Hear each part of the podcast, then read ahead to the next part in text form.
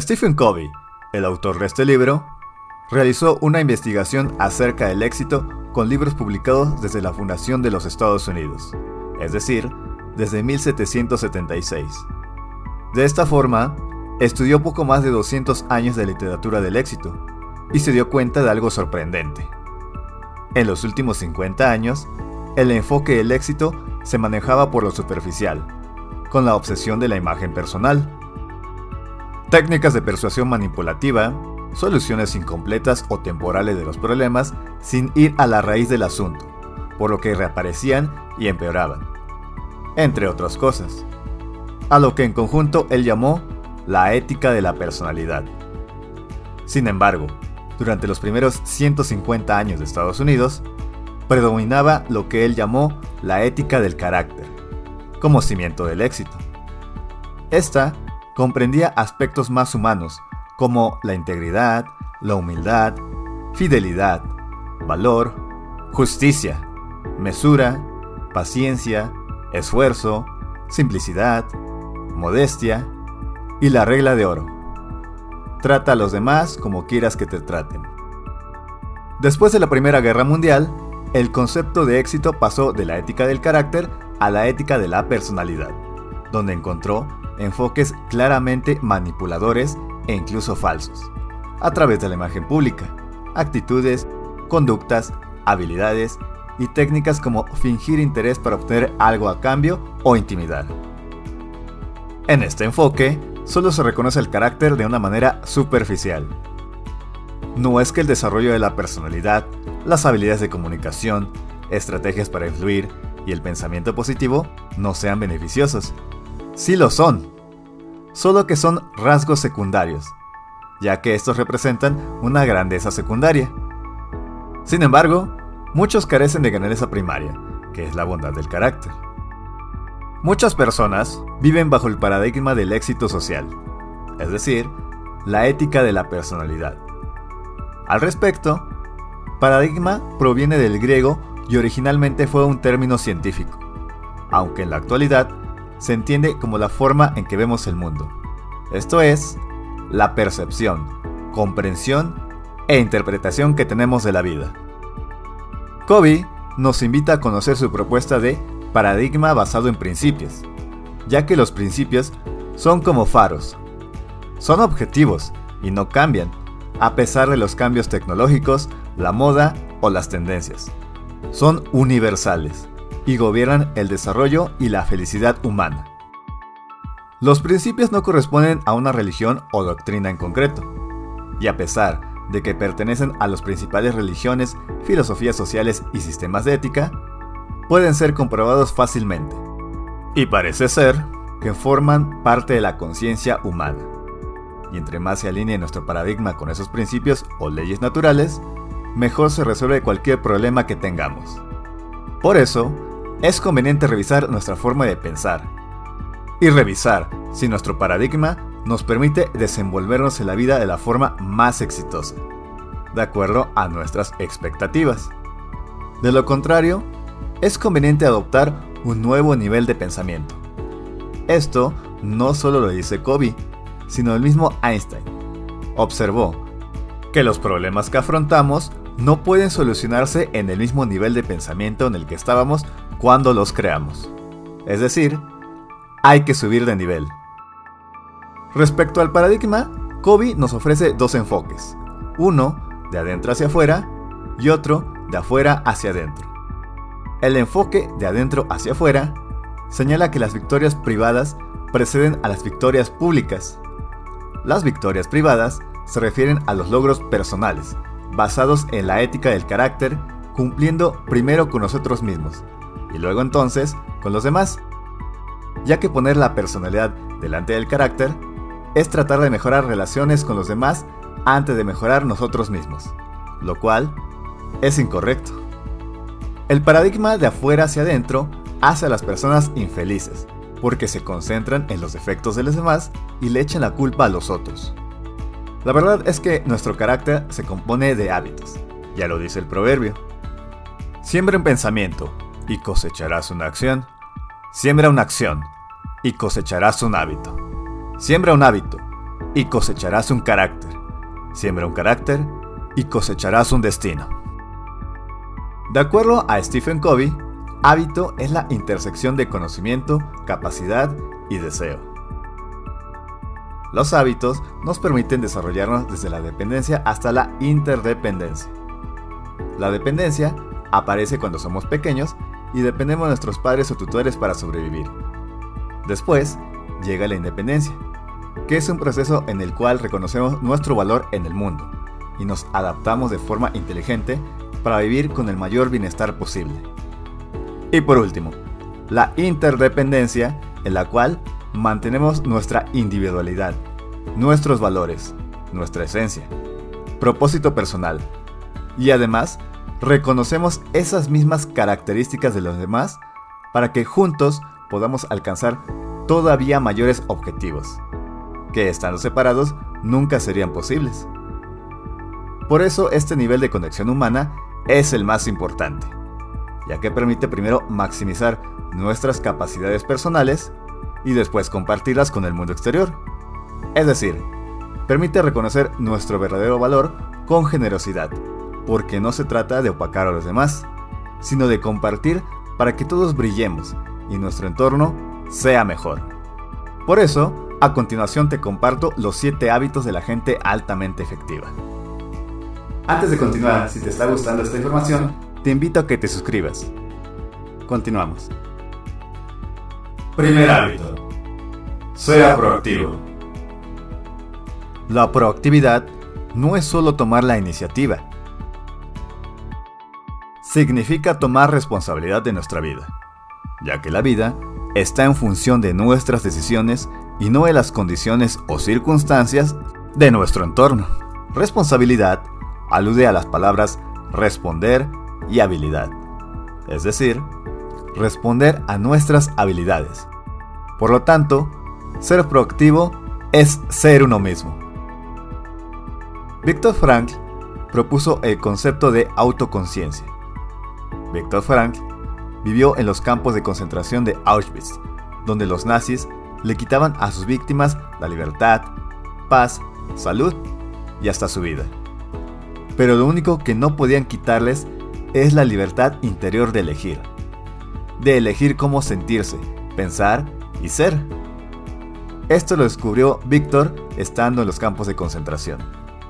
La imaginación, la conciencia y la voluntad es lo que él llamó autoconciencia. Puede sonar complicado, pero solo alguien puede lastimar a otra persona si se le da ese poder.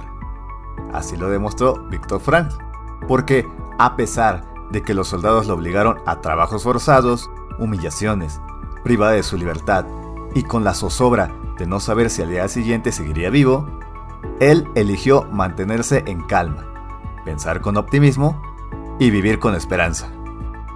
Había prisioneros que eran físicamente más fuertes, pero se dio cuenta de que si sabían que sus familiares estaban en otra parte del campo y pasaban a mejor vida, solo era cuestión de semanas para que ellos también pasaran a mejor vida. En cambio, otros prisioneros, que aunque físicamente parecían débiles, si mantenían la esperanza de volver a reunirse con su familia, recuperar su libertad y o volver a la normalidad, esos fueron los que sobrevivieron. De esta forma, descubrió que las personas que conservan una razón para vivir son más aptas para soportar adversidades, vencer dificultades y solucionar problemas. En pocas palabras, viven más años y con mejor calidad de vida. Ya lo decía Eleanor Roosevelt, nadie puede herirte sin tu consentimiento. Lo que nos hiere no es lo que nos pasa, sino la respuesta que tengamos a eso que nos pasa.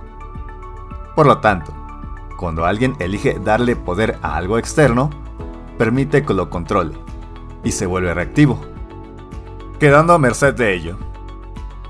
Identifique si es una persona reactiva o proactiva a través de sus palabras. Sueles decir más, tengo que hacer eso, en lugar de, ¿decido hacer eso? Hay cosas sobre las que tenemos control. Por ejemplo, nuestros pensamientos y la forma en la que respondemos a lo que nos pasa. Pero hay otras en las que no tenemos control. Por eso, Kobe indica que hay dos círculos, el círculo de la preocupación y el círculo de la influencia. Dependiendo de dónde pasamos la mayor parte de nuestro tiempo y le dedicamos más energía entre estos dos círculos, sabremos cuán proactivos o reactivos somos, ya que las personas proactivas enfocan sus esfuerzos en el círculo de la influencia. Es decir, fijan su atención en las cosas en las que pueden hacer algo y cómo influyen en los resultados. Su energía aumenta y su círculo de influencia se amplía. Sin embargo, cuando se permanece en el círculo de preocupación, se da el poder a algo o a alguien más de controlarnos. Esto es, otorgar a lo que está ahí afuera el poder de controlarnos. Significa vivir en el paradigma de afuera hacia adentro, y se reconoce cuando se piensan frases como me, sentiré, feliz cuando, tenga, un auto último modelo, o si mi jefe no fuera tan exigente, me sentiría bien. Por lo que siempre que se piense de esta manera, ese pensamiento es el verdadero problema. Por ejemplo, en el Antiguo Testamento se menciona la historia de José, quien fue vendido como esclavo en Egipto por sus hermanos a los 17 años, por lo que muchos pueden pensar que lo más lógico era llenarse de autocompasión y planear venganza en contra de sus hermanos, así como ser rebelde con sus nuevos amos. Pero José fue proactivo, y luego de un tiempo ya estaba a cargo de la casa de Putifar, el jefe de la guardia del faraón, porque supo ganarse su confianza hasta llegar a administrar todo Egipto, apoyando al faraón por supuesto. No podemos elegir las consecuencias de ciertas acciones, y en ocasiones podemos equivocarnos. Pero manteniendo un enfoque proactivo, se es capaz de reconocer los errores, corregirlos y aprender de ellos. De esta forma, el fracaso se transforma automáticamente en éxito. Segundo hábito. Empiece con un fin en mente. Esto se basa en el principio de que todas las cosas se crean dos veces. La primera es mental y la segunda es física. Por ejemplo, para cocinar un platillo delicioso, primero se piensa en los ingredientes, los utensilios y todo lo necesario para cocinarlo hasta visualizarlo antes de hacerlo. Y así es para todo. Para dirigir nuestra vida hacia donde realmente deseamos, se requiere tener liderazgo personal y autoadministración. La primera nos permite reconocer qué es lo que realmente quiero, mientras que la segunda nos permite responder ¿cómo lo puedo hacer? Para ello, el autor sugiere realizar un enunciado de constitución personal o misión personal, iniciando en el centro de nuestro círculo de influencia. Aunque también menciona que existen centros alternativos, como centrarse en el cónyuge, la familia, el dinero, el trabajo, las posesiones, el placer, los amigos, la iglesia o uno mismo. Para identificarlo, hay que examinar nuestros pensamientos de forma altamente sincera. No obstante, un centro basado en principios crea una base sólida para el desarrollo personal a responder. ¿Qué es lo que realmente me importa? ¿Y por qué hago lo que hago? Algunas de las herramientas que sugiere el autor para alcanzar esa visión de vida deseada son las visualizaciones y las afirmaciones. Las afirmaciones son frases en voz alta que deben tener cinco características. Ser personal, positiva, emocional, visual y que esté en tiempo presente como confío en que puedo alcanzar ese objetivo. La investigación de Kobe demostró que casi todos los atletas internacionales y de alto rendimiento ven, sienten y experimentan su victoria antes de competir. Esto es, empezar con un fin en mente. Tercer hábito. Establezca primero lo primero. Este hábito representa la creación física. En el segundo hábito es la planeación y visualización mental del objetivo. Ahora toca llevarlo a la realidad. Y para ello, Kobe nos enseña la importancia de administrar el tiempo para alcanzar nuestras metas. Esta es la matriz de administración del tiempo de Kobe. Las dimensiones son urgente o no urgente, e importante o no importante. Cuando se le otorga mayor tiempo al primer cuadrante, entre lo urgente e importante, la vida está llena de estrés, agotamiento y crisis por resolver. Esto es, que siempre se están apagando incendios, y a pesar de que se enfocan en asuntos importantes, vivir de esta manera no es efectivo, porque consumen todo el tiempo y la vida misma, sin tener tiempo para algo más. Además, habría que revisar si todo eso es realmente urgente. En el cuadrante 3, las personas se enfocan en objetivos de corto plazo. No hay un control general en sus actividades.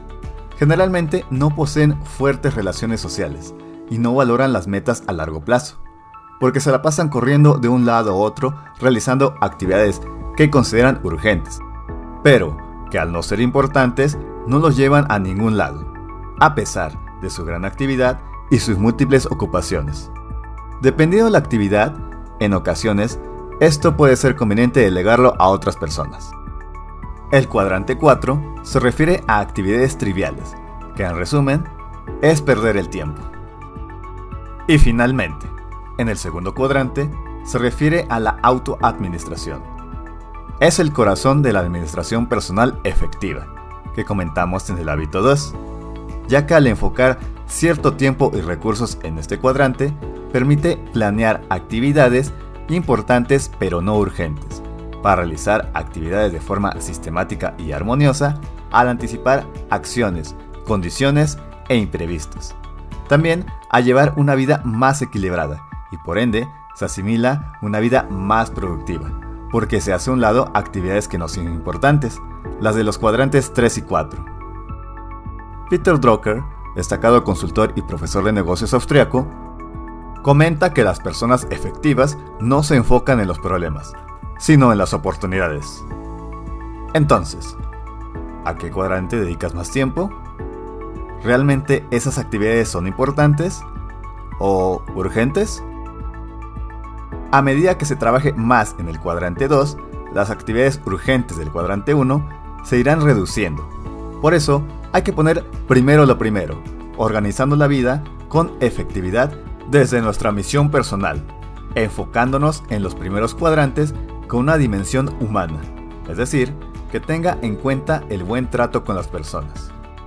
Los pasos para llevar una administración personal efectiva son Número 1. Identificación de roles. Stephen Covey indica que deben identificarse los roles que desempeñamos en la vida. Por ejemplo, esposo, padre, maestro, hermano, ciudadano, gerente, miembro de una iglesia, hombre de negocios, etc. Número 2. Selección de metas. Kobe invita a establecer de 2 a 3 objetivos para cada rol. Número 3. Programación temporal. Esto es, programar el tiempo necesario para alcanzar esos resultados y de construirlo en partes. Significa planear cada paso del proceso que nos lleva a esas metas, indicando un día específico de la semana el cual se va a asignar, preferentemente también con un horario, para realizar acciones a fin de consultar el avance mensual o anual y evaluar qué tan cerca estamos de ese éxito buscado. Número 4. Adaptación diaria.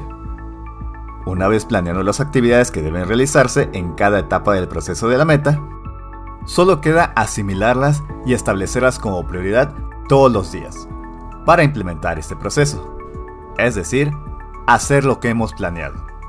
Hay algunas actividades que pueden ser delegadas a alguien más, y en esto existen dos tipos de delegación. Delegación en recaderos y delegación en encargados. La primera es cuando se le pide a otra persona, haga esto, traiga aquello o avíseme cuando esté hecho. La segunda se enfoca en los resultados, en lugar del método da más libertad a las personas para decidir sus métodos, por lo tanto, las hace más responsables de los resultados. Los primeros tres hábitos corresponden a lo que Stephen Covey llama la victoria privada. En los siguientes tres hábitos se abordará la victoria pública. Un concepto que enlaza la victoria pública con la privada es la cuenta bancaria emocional. Esta es una metáfora de la confianza dentro de una relación social Los seis depósitos principales son comprender a los demás, prestar atención a los detalles, mantener los compromisos, aclarar expectativas, demostrar integridad y disculparse sinceramente cuando sea necesario. Al aumentar los depósitos en la cuenta bancaria emocional mediante la bondad, cortesía, honestidad y manteniendo los compromisos, el nivel de confianza aumenta, ya que la gente de éxito tiene el hábito de hacer cosas que a quienes fracasan no les gusta hacer. Cuarto hábito. Pensar en ganar, ganar.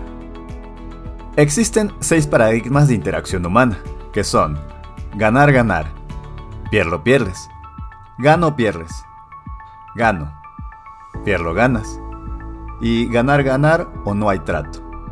Bueno, para no revolverlos con más teoría, el mejor paradigma es ganar, ganar. Este es el hábito de liderazgo interpersonal y es fundamental para el éxito en cualquier interacción, porque contempla el problema desde el punto de vista de la contraparte.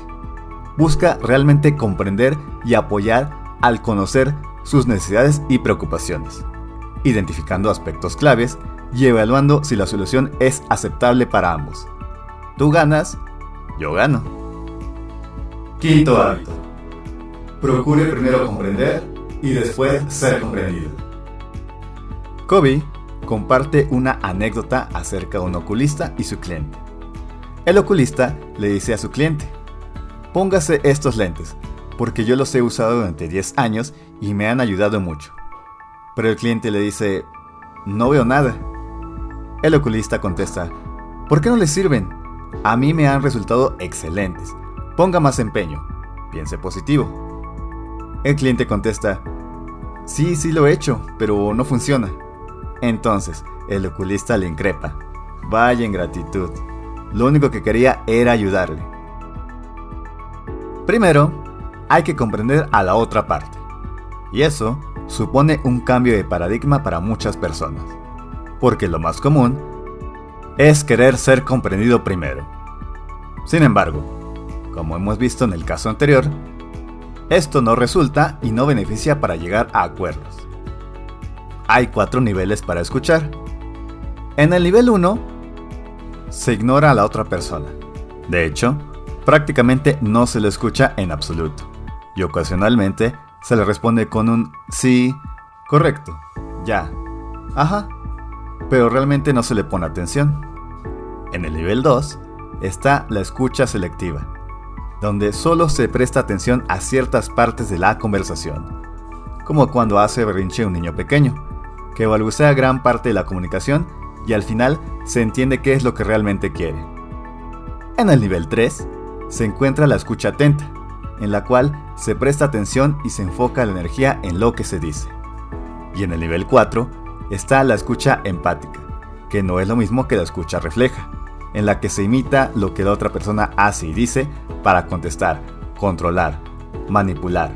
No, la escucha empática se realiza con la intención de comprender a la otra u otras personas, no solo mediante los oídos, sino también con los ojos y el corazón, percibiendo emociones, sentimientos y conductas.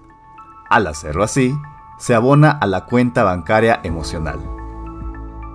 Sexto hábito, la sinergia. Este hábito es colaborar de manera positiva con los demás, para que entre todos se obtengan mejores resultados de los que se obtendrían al trabajar por separado. Esto es la sinergia, considerada como una actividad superior, donde se manifiestan todos los otros hábitos y se fomenta la confianza. La comunicación va desde la actitud defensiva y autoprotectora, donde solo suma una parte, luego la comunicación respetuosa en la que ambas partes suman, pero de forma muy limitada es como decir que 1 más 1 es 1 y medio. Y finalmente, la sinergia, que significa que 1 más 1 puede ser igual a 8, 20, 1 millón o más. Para alcanzar este nivel de acuerdo, se debe considerar terceras alternativas y valorar las diferencias. La tercera alternativa es encontrar una respuesta distinta a la que cada uno propone y que satisface a ambas partes. Por ejemplo, en una pareja, la chica quiere ir al cine, pero el varón quiere ir a cenar. Una tercera opción es que primero vayan al cine y después a cenar, o viceversa.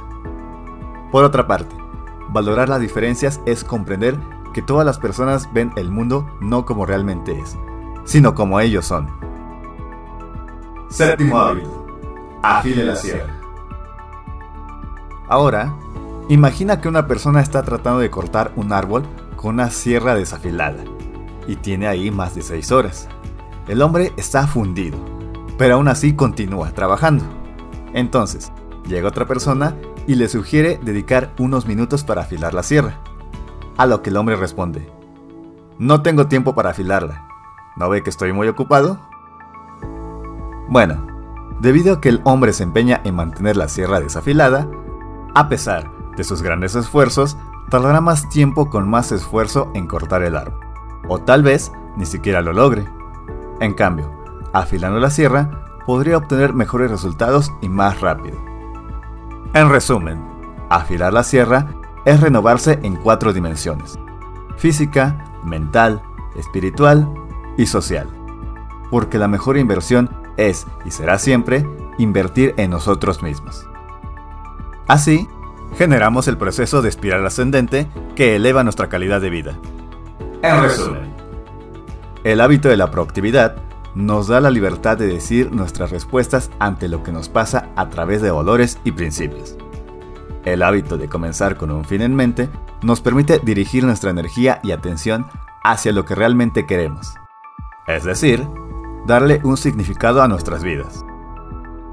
El hábito de poner primero lo primero permite planear nuestras actividades de forma estratégica para poder dedicar tiempo en actividades significativas al liberarnos de hacer siempre lo urgente, es decir, dejar de estar corriendo todo el tiempo. El hábito de pensar en ganar ganar permite generar y compartir una mentalidad de abundancia material y espiritual, porque el sol sale para todos. El hábito de buscar comprender primero y después ser comprendido enseña el valor de la empatía y respeto hacia los demás. El hábito de crear sinergias proviene de valorar la diversidad y la importancia del trabajo en equipo para generar mejores resultados que trabajando individualmente. Por último, el hábito de afilar la sierra es renovarnos física, mental y espiritualmente. Como lo menciona el autor, primero hay que conquistar los primeros tres hábitos que constituyen la victoria privada. Posteriormente, los siguientes tres, que comprenden la victoria pública. Y finalmente, afilar la sierra en todas las áreas personales. Aplicando los 7 hábitos de la gente altamente efectiva, puedes cambiar tu vida entera para alcanzar objetivos en los distintos roles que desempeñas, administrando mejor tu tiempo, siendo más empático para obtener mejores acuerdos y renovándote constantemente. Pero eso sí, primero lo primero, cambia al paradigma de adentro hacia afuera. Espero que te haya gustado esta información.